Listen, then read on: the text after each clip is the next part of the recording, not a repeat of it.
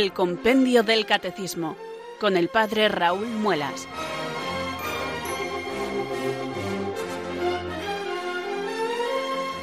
Muy buenas tardes queridos oyentes de Radio María, son las 4, las 3 en Canarias.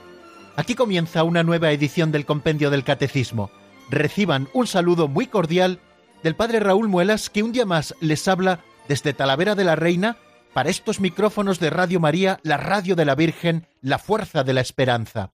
Sed todos bienvenidos.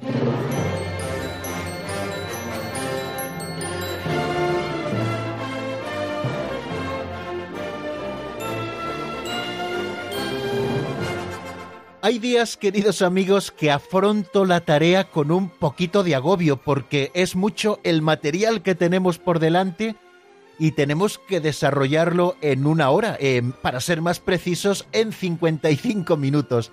Y tenemos que dejar al final al menos 6-7 minutos para que ustedes también puedan llamarnos al número telefónico que ponemos a su disposición, contactar con nosotros, ofrecernos sus testimonios, sus reflexiones, hacernos sus preguntas, para que si lo sabemos podamos dar respuesta.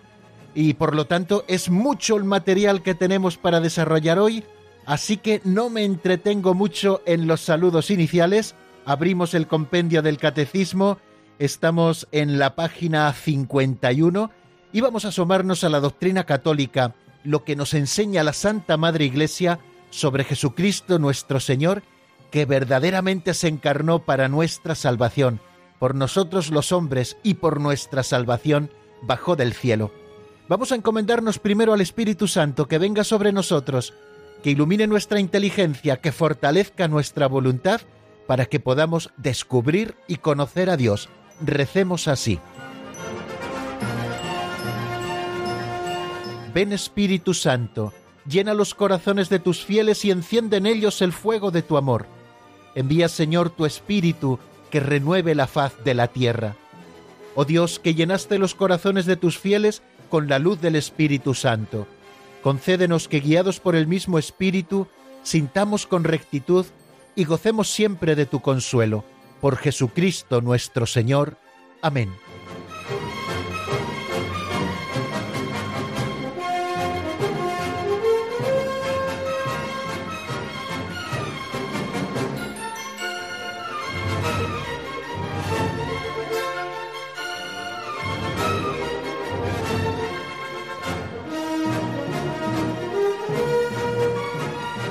Y seguimos desgranando, queridos amigos, como si de una granada se tratara, todas las semillas que encontramos en este libro titulado Pinceladas de Sabiduría. Cada día tomamos una en nuestras manos y para nuestra consideración nos la lee nuestro colaborador Alberto y luego yo les ofrezco una sencilla reflexión a propósito de ella, lo que me ha sugerido la escucha o la lectura de esta pincelada les ofrezco hoy una pincelada titulada Agua y Pan.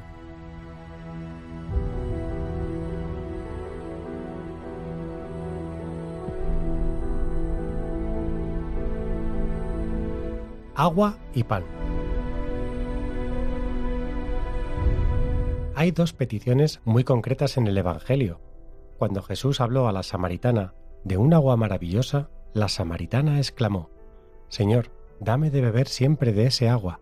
En otra ocasión, en la sinagoga de Cafarnaún, hablaba Jesús a los judíos de un pan celestial, y los judíos le pidieron, Señor, danos siempre de ese pan. Pero hay otra oración muy evangélica también, aunque no figura literalmente en el Evangelio, una oración sugestiva y paradójica. Señor, dame un vaso de sed, que me estoy muriendo de agua.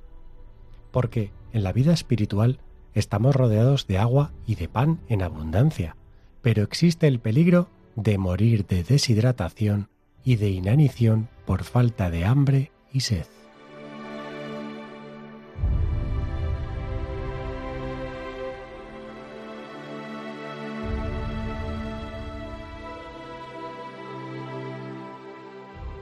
Aquel que siente la necesidad de las cosas más básicas como es el alimento, por ejemplo, y tiene a alguien de confianza que puede saciárselas, no tiene ningún reparo en pedirlas sabiendo que se las darán.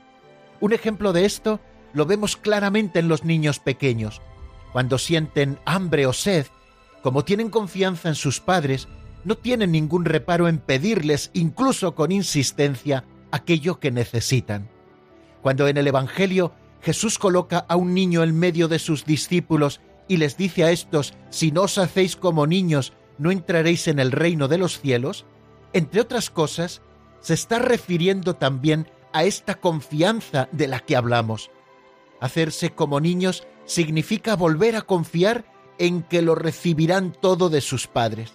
En este caso, de que lo recibiremos de nuestro Padre del cielo, que hace salir el sol sobre malos y buenos y manda la lluvia a justos e injustos. Nos dice el Señor en el Evangelio, pedid y se os dará, llamad y se os abrirá, buscad y encontraréis. También nos dice, si vosotros que sois malos sabéis dar cosas buenas a vuestros hijos, cuánto más vuestro Padre del cielo dará cosas buenas a los que se las piden.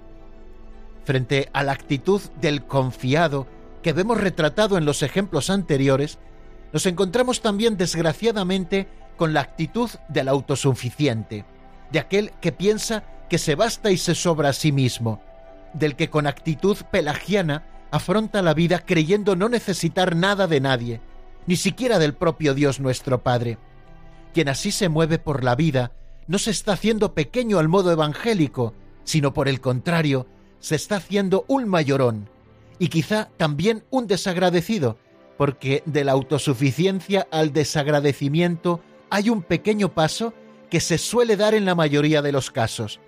Desagradecidos digo porque al final nadie se basta a sí mismo, sino que nos necesitamos unos a otros, lo queramos reconocer o no. La pincelada que hemos escuchado hoy nos ponía el claro ejemplo de algunos personajes que después de haber conocido y tratado a Jesús en el Evangelio, le tendieron las manos pidiendo con confianza aquello que necesitaban. Lo hizo primero la mujer samaritana, junto al pozo de Sicar, pidiéndole al Señor esa agua que podía saciar su sed y que le evitaría tener que ir a buscarla al pozo, costosa de sacar y que no acababa de saciarla.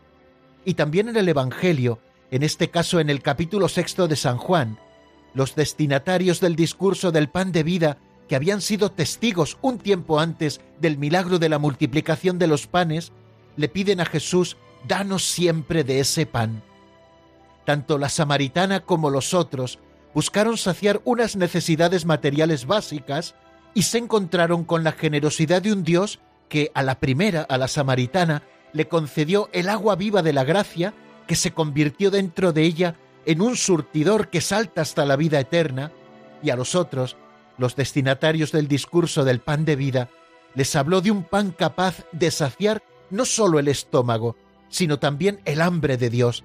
Les habló de la Eucaristía, la que luego nos regaló, el nuevo y definitivo maná con el que Dios alimenta a su pueblo y en el que ese alimento es el mismo Dios. Emulando a estos personajes del Evangelio y a otros muchos que encontramos en las páginas sagradas, también nosotros estamos invitados a tender nuestros brazos a Dios, pidiéndole que sacie los deseos de felicidad que encontramos en nuestro corazón. El Señor es el único que puede darnos la plenitud de la felicidad y está dispuesto a hacerlo. Solo nos pide que confiemos en Él. La respuesta a Dios que se revela como Padre Todopoderoso, providente y generoso, es la obediencia de la fe y la confianza absoluta en Él. Quien así obra se verá sorprendido por ese Dios que cuida de nosotros mucho mejor de lo que lo hace con los lirios del campo y con las aves del cielo, porque nosotros valemos infinitamente más. Dios nos ha amado por nosotros mismos. Pero desgraciadamente, a veces nos hemos hecho tan autosuficientes, hemos pasado tanto de Dios, hemos planteado la vida tantas veces como una batalla de nosotros contra todos, que hemos ido perdiendo hasta el apetito por las cosas que no podemos proporcionarnos a nosotros mismos. Me refiero a los dones de Dios, la salvación, el perdón de los pecados, la Eucaristía, la palabra de Dios, la familia de la Iglesia, la catequesis para formarnos y profundizar en la fe, y tantas y tantas cosas más. Hemos perdido el apetito por las cosas de Dios. Es más, nos encontramos a muchos hermanos nuestros que han perdido el interés por el propio Dios al sentirse incapaces de luchar contra el pecado y el mal en sus vidas. Por esto, hoy, y siguiendo a la pincelada, lo que pedimos es un poco de hambre porque nos estamos muriendo de pan, o un poco de sed porque nos estamos muriendo de agua. Dios es infinitamente generoso, nos ofrece sus dones espirituales con la abundancia con la que el sembrador deposita la semilla en la tierra, porque la siembra a voleo. Solo nos falta tener hambre para que podamos ser saciados.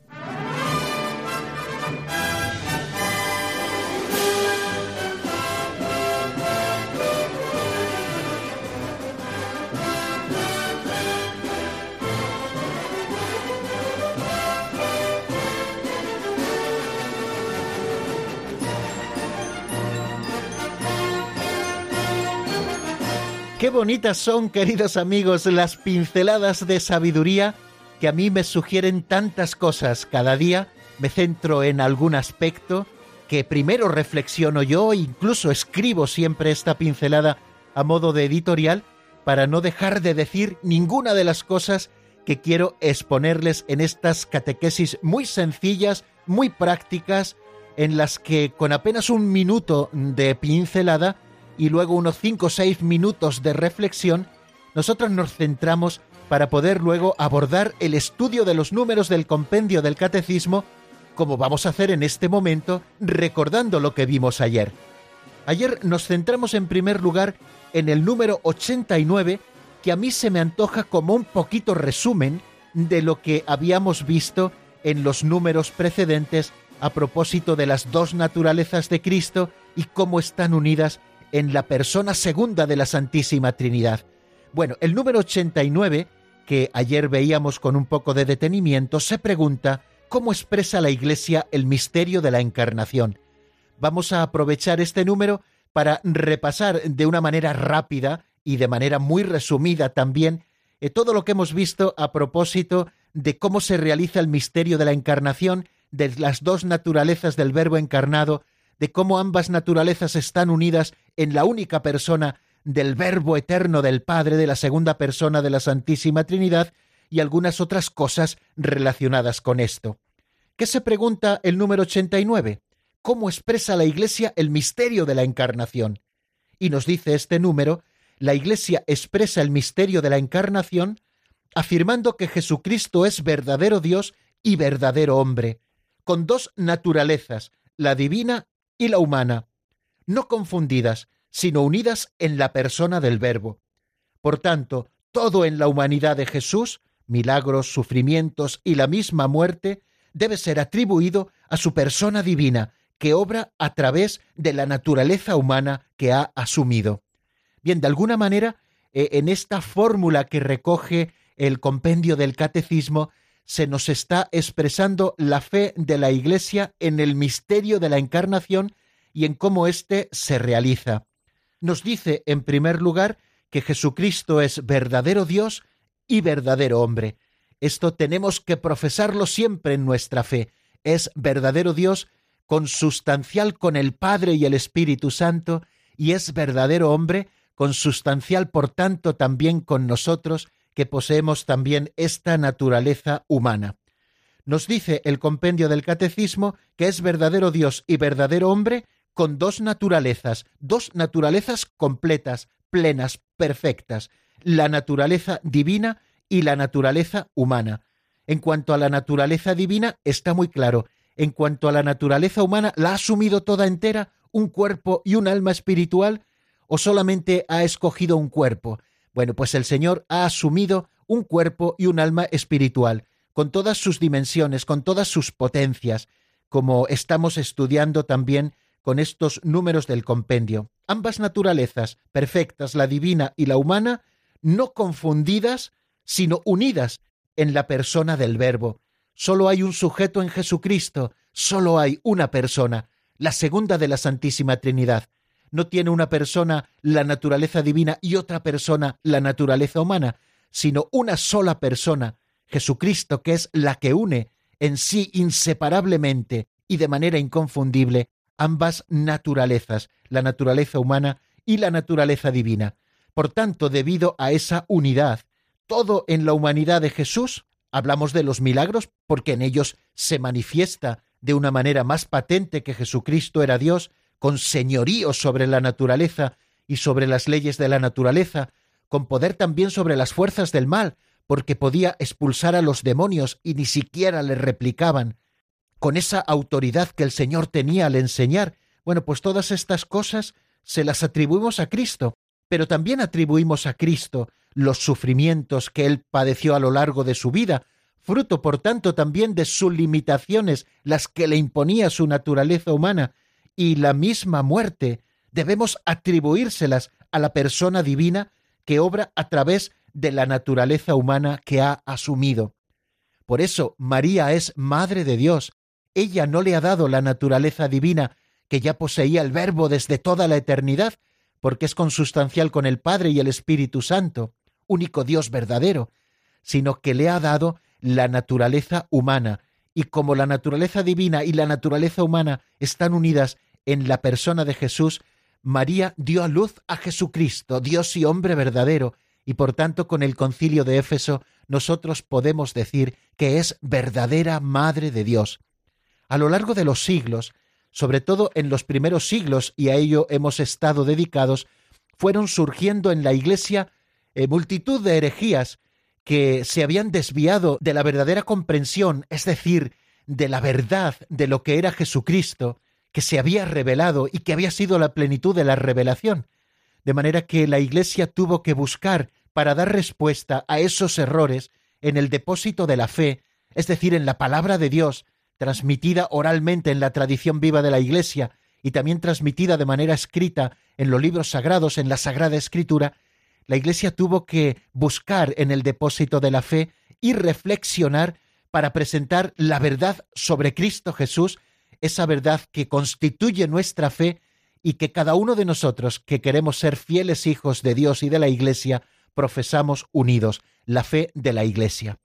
A lo largo de los siglos surgieron, como les digo, esas herejías, primero el docetismo, y ya desde la Sagrada Escritura, en las cartas de San Juan especialmente, se nos dice que el cuerpo de Cristo no era aparente, sino que Jesucristo se encarnó verdaderamente, y todo el que no acepta a Cristo venido en la carne, nos dice el apóstol San Juan, es el anticristo.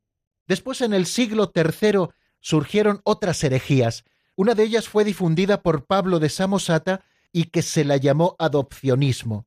Esta herejía, el adopcionismo, defendía que Jesucristo no era de la misma naturaleza del Padre, sino que era una criatura que había sido adoptada especialmente por Dios para una misión concreta, sobrenatural, que era la de ser Mesías, ser Salvador de los hombres, pero que no era de la misma naturaleza que Dios.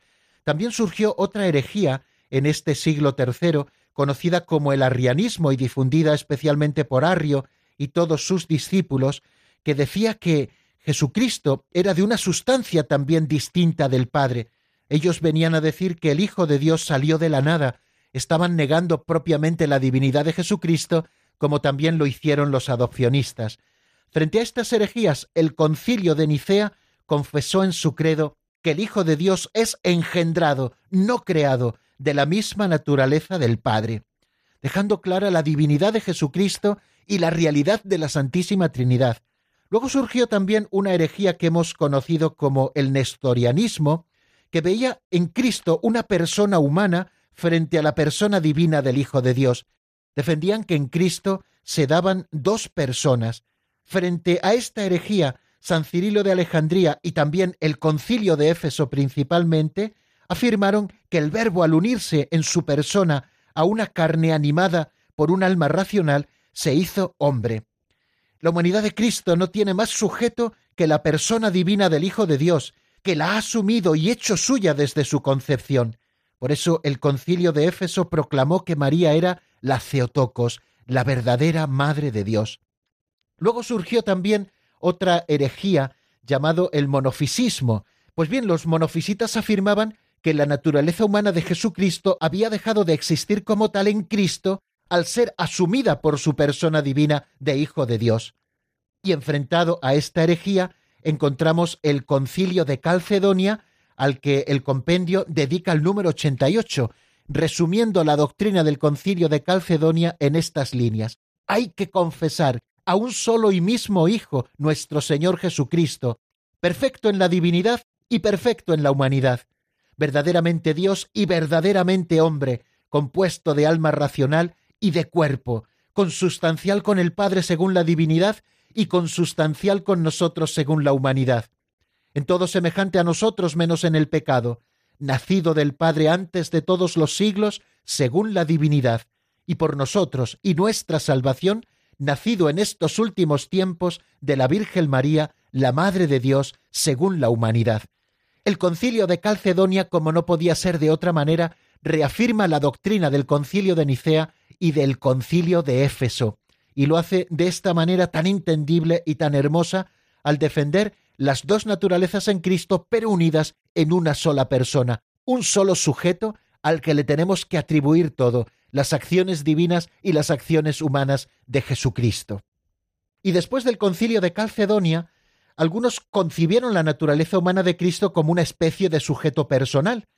Contra estos, el concilio segundo de Constantinopla del año 553 confesó no hay más que una sola hipóstasis o persona, que es nuestro Señor Jesucristo, uno de la Trinidad. Por tanto, todo en la humanidad de Jesucristo debe ser atribuido a su persona divina como a su propio sujeto. No solamente los milagros, sino también los sufrimientos y la misma muerte, que Él ha sido crucificado en la carne y es verdadero Dios, Señor de la gloria y uno de la Santísima Trinidad. La Iglesia confiesa así que Jesús es inseparablemente verdadero Dios y verdadero hombre. Él es verdaderamente el Hijo de Dios, que se ha hecho hombre, nuestro hermano, y eso sin dejar de ser Dios nuestro Señor. Termina ese número 89 del compendio del Catecismo con un texto precioso de la liturgia bizantina de San Juan Crisóstomo, que dice lo siguiente, Oh Hijo unigénito y Verbo de Dios, tú que eres inmortal, te dignaste para salvarnos tomar carne de la Santa Madre de Dios y siempre Virgen María. Tú, uno de la Santísima Trinidad, glorificado con el Padre y el Espíritu Santo, sálvanos. Bien, pues esto eh, a propósito del número 89 del compendio del Catecismo. Y también nos asomábamos al número 90, que se pregunta, ¿tenía el Hijo de Dios hecho hombre un alma con inteligencia humana? Contesta el compendio del Catecismo diciendo, el Hijo de Dios asumió un cuerpo dotado de un alma racional humana. O sea que la persona divina única en Jesucristo no sustituyó al alma humana de Jesucristo, sino que el Hijo de Dios asumió un cuerpo dotado de un alma racional humana. Con su inteligencia humana, Jesús aprendió muchas cosas mediante la experiencia. Es nuestro modo de conocer, queridos oyentes, a través del estudio, a través de la experiencia, a través de mucho esfuerzo, y a veces conocemos muy poquito porque estamos muy limitados, pues también con su inteligencia humana, superior a la nuestra porque no estaba afectada por el pecado en el caso de Jesucristo, Jesús aprendió muchas cosas mediante la experiencia. Pero también como hombre, el Hijo de Dios tenía un conocimiento íntimo e inmediato de Dios su Padre. La naturaleza humana, en la única persona de Jesucristo, también le imprimía que viviese su naturaleza humana de una manera muy especial, por ejemplo, con ese conocimiento íntimo e inmediato de Dios su Padre. Y también Jesucristo, así nos lo recuerda el número 90 del compendio del Catecismo, penetraba los pensamientos secretos de los hombres y conocía plenamente los designios eternos que él había venido a revelar, Así lo vemos en varias ocasiones en el Nuevo Testamento, en los Evangelios, cuando Jesucristo escudriñaba los corazones de sus interlocutores y sabía lo que estaban pensando. Bien, este número 90 eh, tenía el Hijo de Dios hecho hombre, un alma con inteligencia humana, se está centrando en el alma y en el conocimiento humano de Jesucristo, como hemos podido ver. Y es que Apolinar de la Odisea afirmó que en Cristo el verbo había sustituido al alma o al espíritu. Y contra este error, la Iglesia confesó que el Hijo Eterno asumió también un alma racional humana. Es San Damaso I Papa el que nos lo dice. Bien, este alma humana que el Hijo de Dios asumió está dotada de un conocimiento verdaderamente humano, como hemos dicho anteriormente, y como tal, éste no podía ser de por sí mismo ilimitado, puesto que todo lo humano es limitado. Y el Señor se desenvolvía, pues como nos ocurre a todos nosotros, en las condiciones históricas de su existencia, en el espacio y en el tiempo. Por eso el Hijo de Dios, al hacerse hombre, quiso progresar, como nos dice el Evangelio, en estatura, en sabiduría y en gracia delante de Dios y de los hombres, y igualmente que nosotros, adquirir aquello que en la condición humana se adquiere de una manera experiencial. Y todo esto forma parte también de ese misterio del abajamiento del Verbo de Dios, el anonadamiento que hemos llamado tantas veces, como Jesucristo se anonadó, siendo de condición divina, no tuvo como cosa codiciable el considerado Dios, según dicen algunas traducciones del himno a los filipenses, sino que se despojó de su rango y tomó la condición de esclavo pasando por uno de tantos, y una de las cosas por las que tuvo que pasar el Señor fue por este modo de conocer humano a través de la experiencia. Pero al mismo tiempo, como hemos dicho, este conocimiento verdaderamente humano del Hijo de Dios también estaba expresando la vida divina de su persona, que era la segunda de la Santísima Trinidad, y de esta manera el Hijo de Dios conocía todas las cosas, y esto por sí mismo, que se había revestido de la condición humana, no por naturaleza, sino en cuanto ésta estaba unida al Verbo. La naturaleza humana, en cuanto que estaba unida al Verbo, conocía todas las cosas, incluso las divinas, y manifestaba en sí todo lo que conviene a Dios. Debido a su unión con la sabiduría divina en la persona del Verbo encarnado, el conocimiento humano de Cristo gozaba en plenitud de la ciencia de los designios eternos que había venido el mismo Cristo a revelarnos.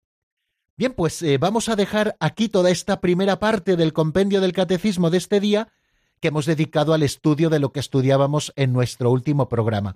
Vamos a hacer un pequeño alto en el camino, vamos a darle una vueltecita a todo esto que estamos diciendo les propongo un tema del padre Eusebio Gómez Navarro titulado Solo Dios basta.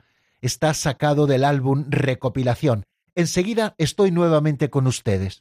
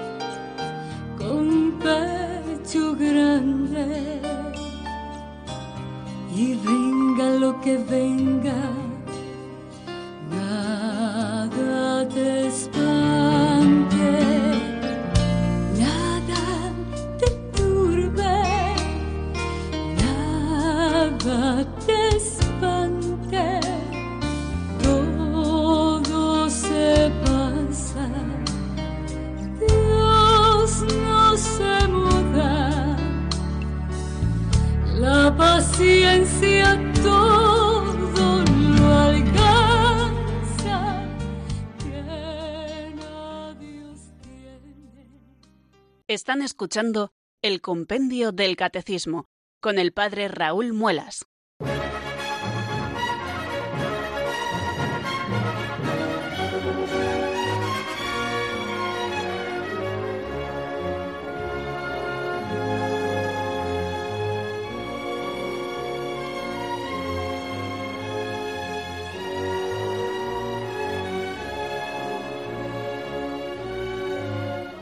Y cuando avanzamos del número 90 en adelante, pues nos encontramos, creo que sabemos todos contar, con el número 91.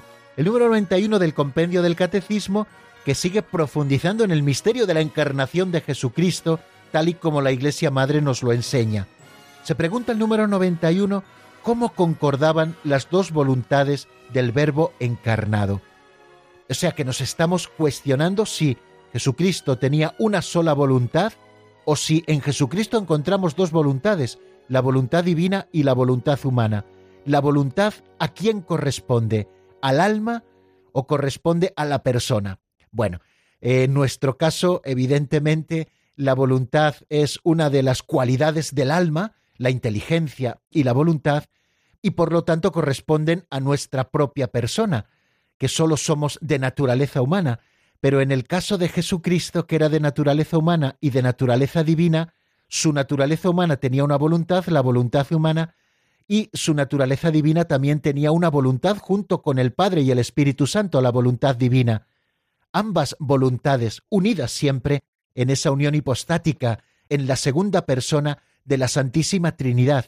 Hubo algunos que dijeron que sólo existía una voluntad en Cristo. Bueno, vamos a ver cómo expresa la Iglesia la fe que nosotros hemos de proclamar. Lo escuchamos en la voz de Marta Jara.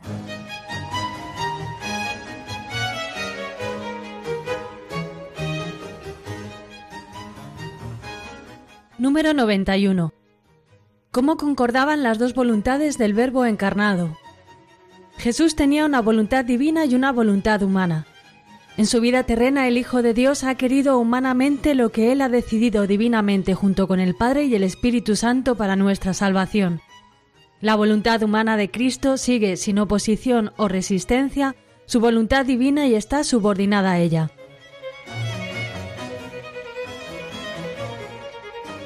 El hecho de tener dos voluntades producía en Jesucristo una división interna, pues con el compendio del catecismo ya vemos que no. Jesús tenía una voluntad divina, hemos escuchado, y una voluntad humana. Lo explicábamos antes al introducir este número 91. En su vida terrena, el Hijo de Dios ha querido humanamente lo que Él ha decidido divinamente junto con el Padre y el Espíritu Santo para nuestra salvación. De hecho, el gran testimonio que Jesucristo nos deja, y creo que lo hemos referido en alguna ocasión ya en este compendio del catecismo, ha sido darnos un ejemplo de cumplimiento de la voluntad del Padre. Si el pecado de los hombres fue no someter nuestra voluntad a la voluntad de Dios, el gran ejemplo de Cristo que nos merece la salvación es haberse hecho obediente hasta la muerte y muerte de cruz. Jesucristo nos da un ejemplo maravilloso, también humanamente hablando, de lo que es cumplir la voluntad de Dios. Jesucristo, en su voluntad humana, quiso siempre lo que la voluntad divina decidía para nuestra salvación. Nos dice la carta a los hebreos, al situarnos en ese comienzo de la entrada de Jesucristo en el mundo, dice, Tú no quieres sacrificios ni ofrendas, pero me has preparado un cuerpo. Entonces yo digo, aquí estoy para hacer tu voluntad.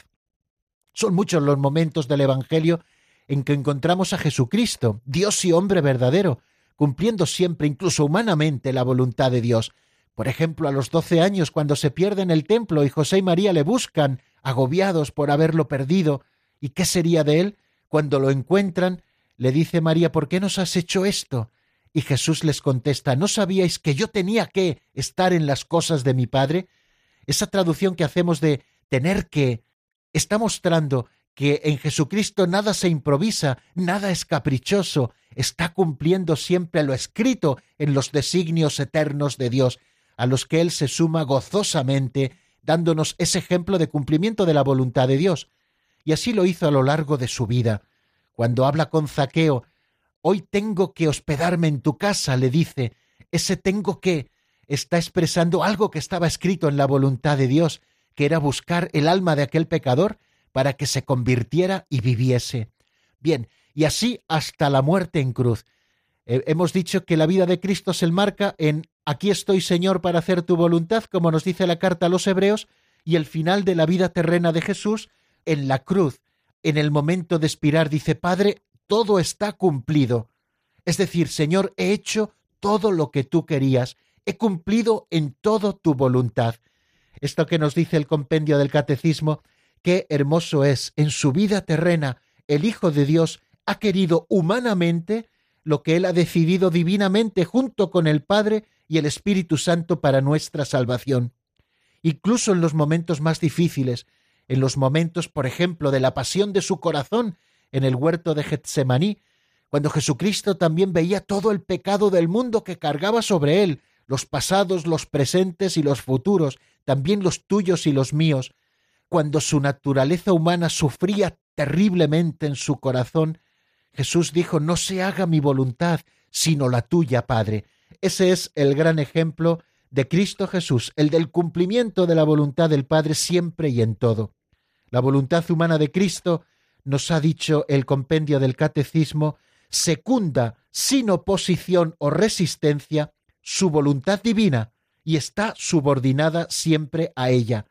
De manera que, como hemos dicho, en Cristo no se da esa dicotomía, en Cristo no se da esa división interna por tener una doble voluntad, sino que la voluntad humana de Cristo sigue siempre y gozosamente a la voluntad divina que es común en el Hijo con el Padre y el Espíritu Santo.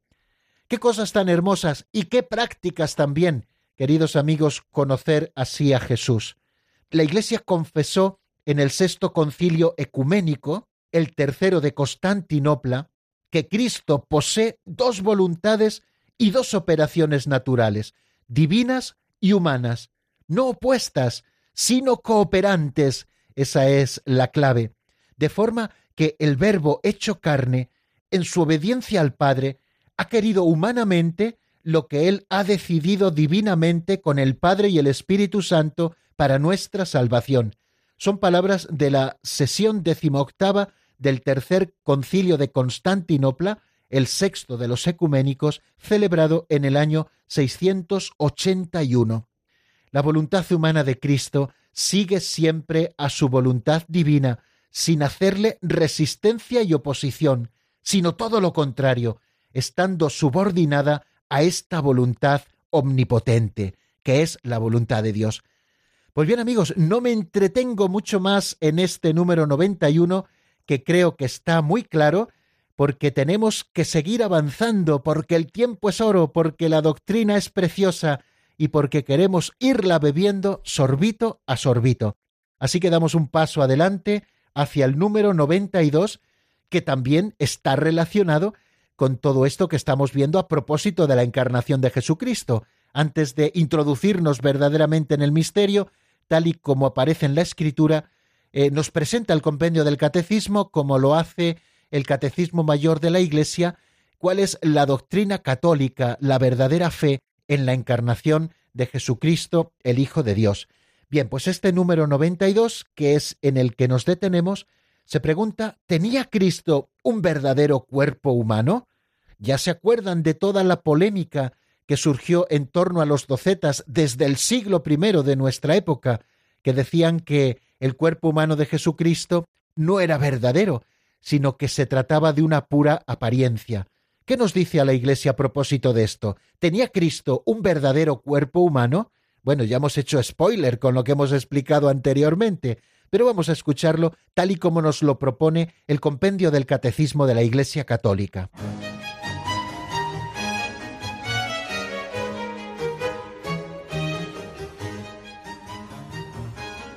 Número 92. ¿Tenía Cristo un verdadero cuerpo humano? Cristo asumió un verdadero cuerpo humano mediante el cual Dios invisible se hizo visible. Por esta razón, Cristo puede ser representado y venerado en las sagradas imágenes.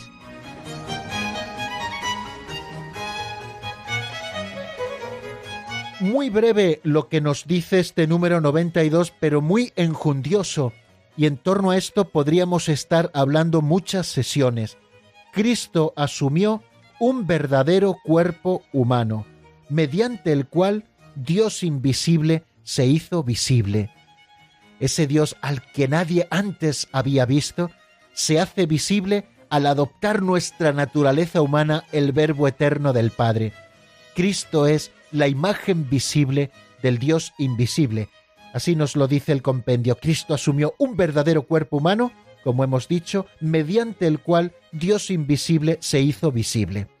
Y luego una consecuencia práctica que la Iglesia nos ofrece a propósito de los que llaman idólatras a los católicos porque tenemos imágenes. Por esta razón, nos dice, Cristo puede ser representado y venerado en las sagradas imágenes.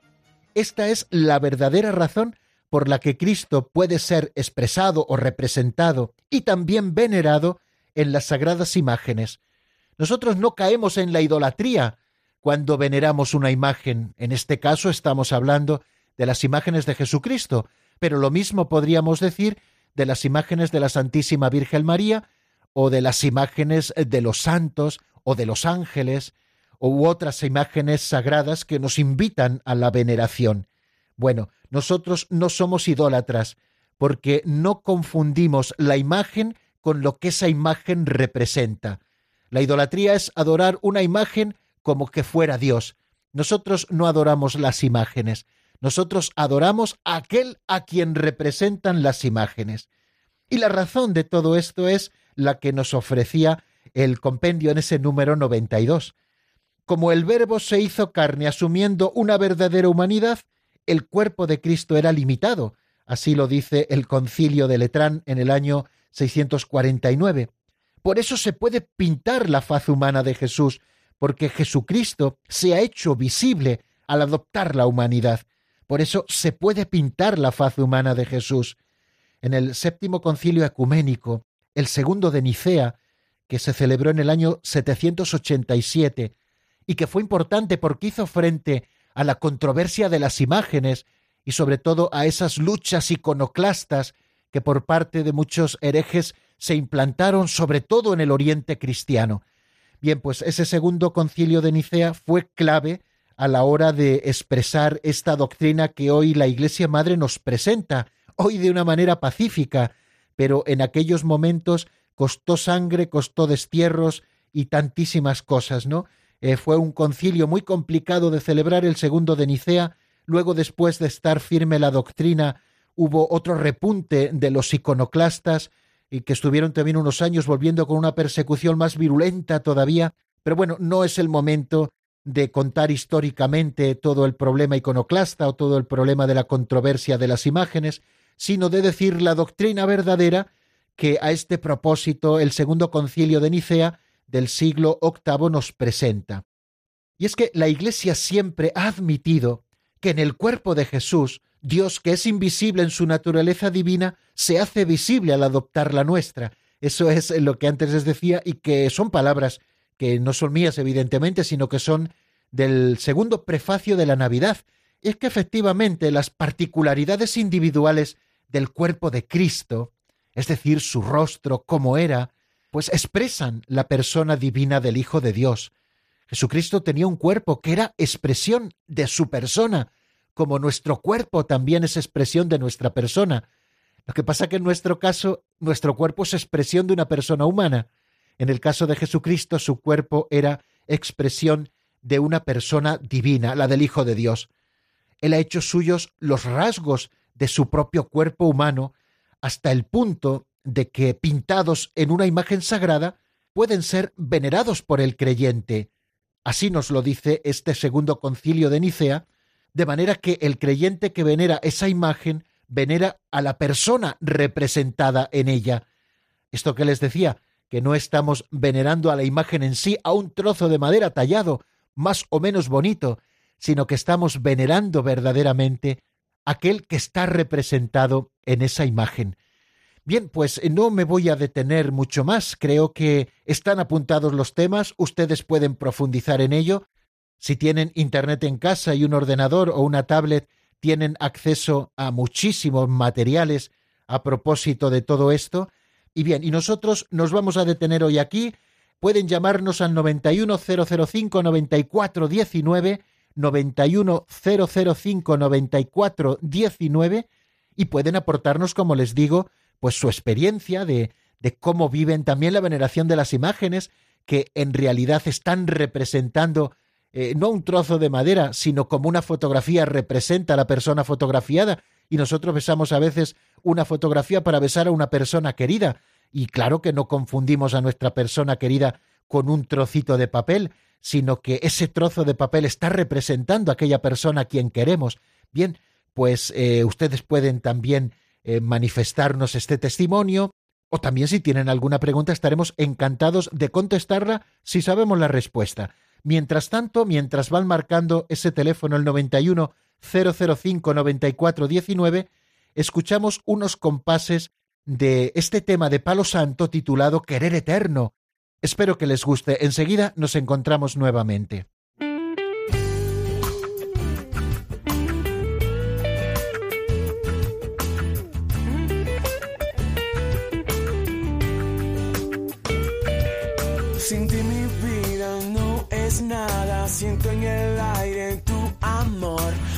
Respirar ahora es más profundo. Es tenerte aquí en mi mente, es amarte para siempre, es sentirte cerca, cerca donde esté. Tú te has convertido en mi querer eterno,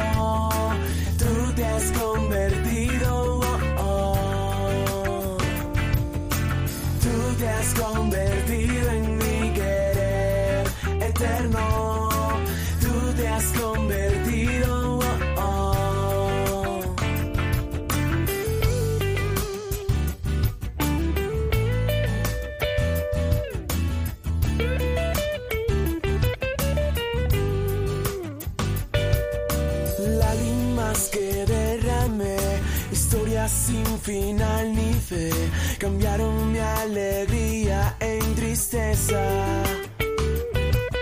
Estás aquí, estoy feliz, no hay nadie que me quiera así, así así te amo solo a ti.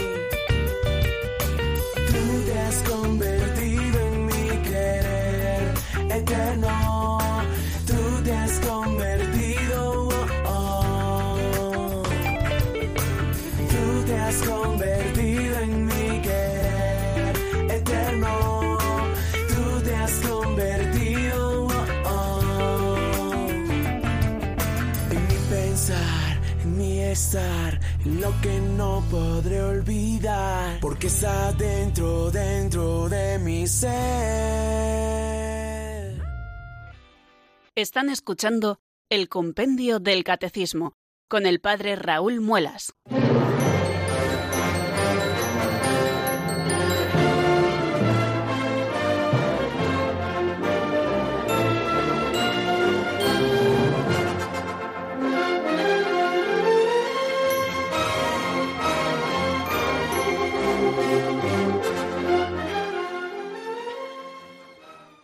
Once minutos para las cinco de la tarde, queridos oyentes, y aquí seguimos en la sintonía de Radio María, estamos en el compendio del Catecismo y estamos abriendo el tiempo de los oyentes. Tienen un teléfono a su disposición 91005 9419. Eh, aprovecho para saludarles a todos ustedes que cada tarde ahí están puntualísimamente. Eh, muchos me consta con cuaderno en mano tomando notas de las catequesis que con el compendio del catecismo tratamos de desarrollar cada tarde. Algunos, como es el caso de Paco Bernardo, nos escucha hoy, que es un fiel seguidor del compendio del catecismo, camino de Ciudad Real, donde tiene que ir haciendo un viaje, pero me ha dicho, pienso ir escuchando en el coche Radio María todo el tiempo. Pues nos alegramos muchísimo. Vamos a dar paso, si les parece, a la primera llamada de esta tarde que nos llega desde Zaragoza. Buenas tardes y bienvenido, Alberto. Gracias, padre. Buenas tardes. Mire, tengo 65 años, estudié en un colegio religioso de los jesuitas exactamente en Madrid y creo que teníamos una formación buena religiosa, pero cuando eh, oía eso que decía el hijo, padre, hágase tu voluntad, perdón a mí, pensé que era, pues eso, una charla entre compañeros que lo decían para que nosotros nos enterásemos mejor.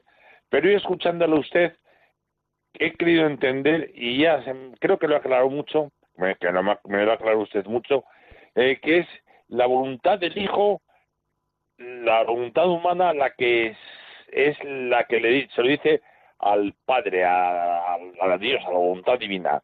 Pues espero que sea así y espero que usted me conteste por la radio. Pues muchas gracias y buenas tardes.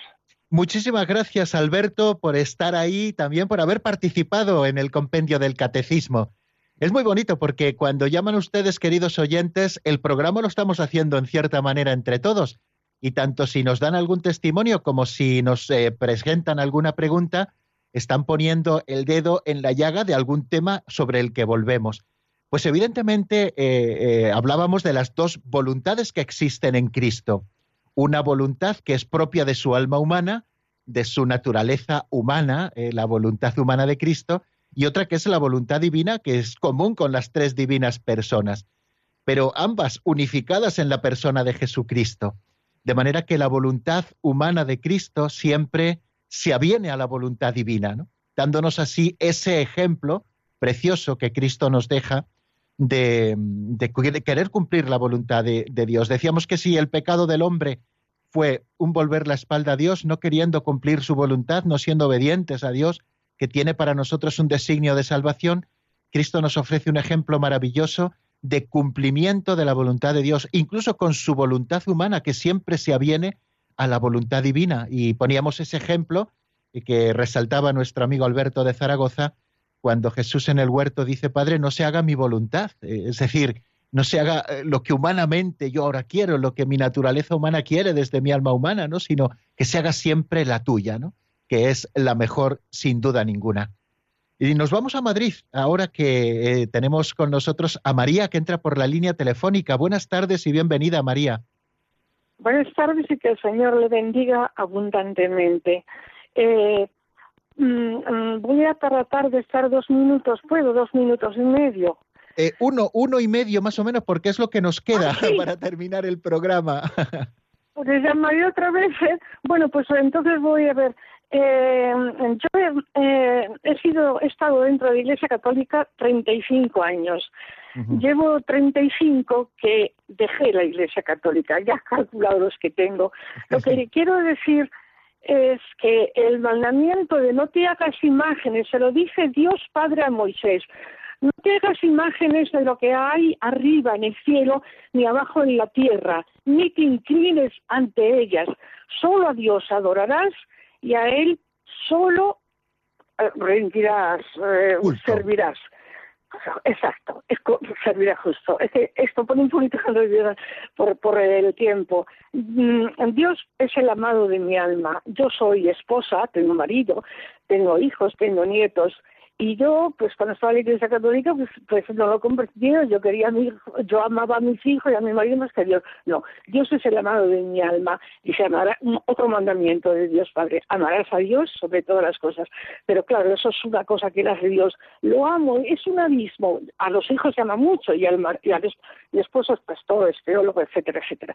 Pero... Mmm, el amor, el amor, el amor que tiene, como ha dicho usted, un Dios cómo nos ama, lo, lo, lo, malvado, o sea, el potencial de maldad que tiene el ser humano y cómo nos ama. hasta el ladrón en la cruz le prometió estar en la gloria, habría matado, porque los romanos cortaban la mano, pero, pero a él le dio la pena máxima.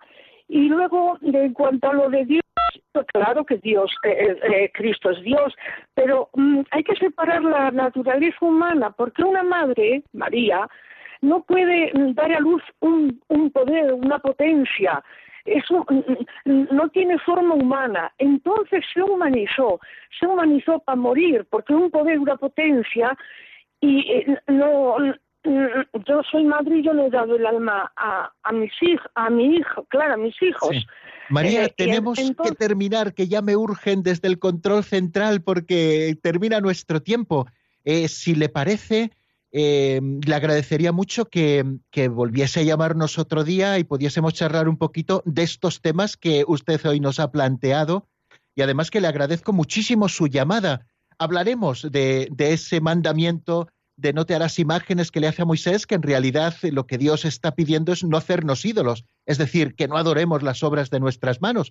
Pero también vemos otros textos en el Antiguo Testamento donde el Señor pide hacer imágenes, eh, por ejemplo, los querubines que iban sobre el arca de la alianza, o aquella eh, eh, serpiente de bronce que era signo de salvación para ellos. Pero bueno, hablaremos, si Dios quiere, más largo y tendido a partir del lunes, porque recuerden que mañana no tenemos programa, porque desde bien prontito mañana celebra Radio María su cumpleaños, 20 años en antena. Desde las 10 de la mañana que celebraremos la Santa Misa para todos los oyentes, luego nos quedaremos con varios magazines durante el día celebrando estos 20 años de gracia que nos han venido a través de la radio.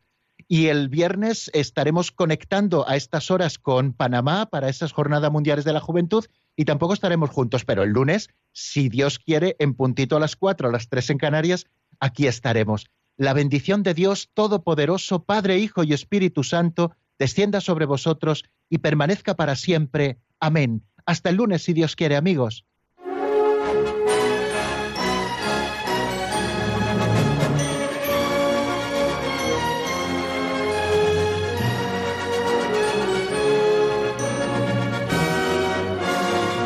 El Compendio del Catecismo con el Padre Raúl Muelas.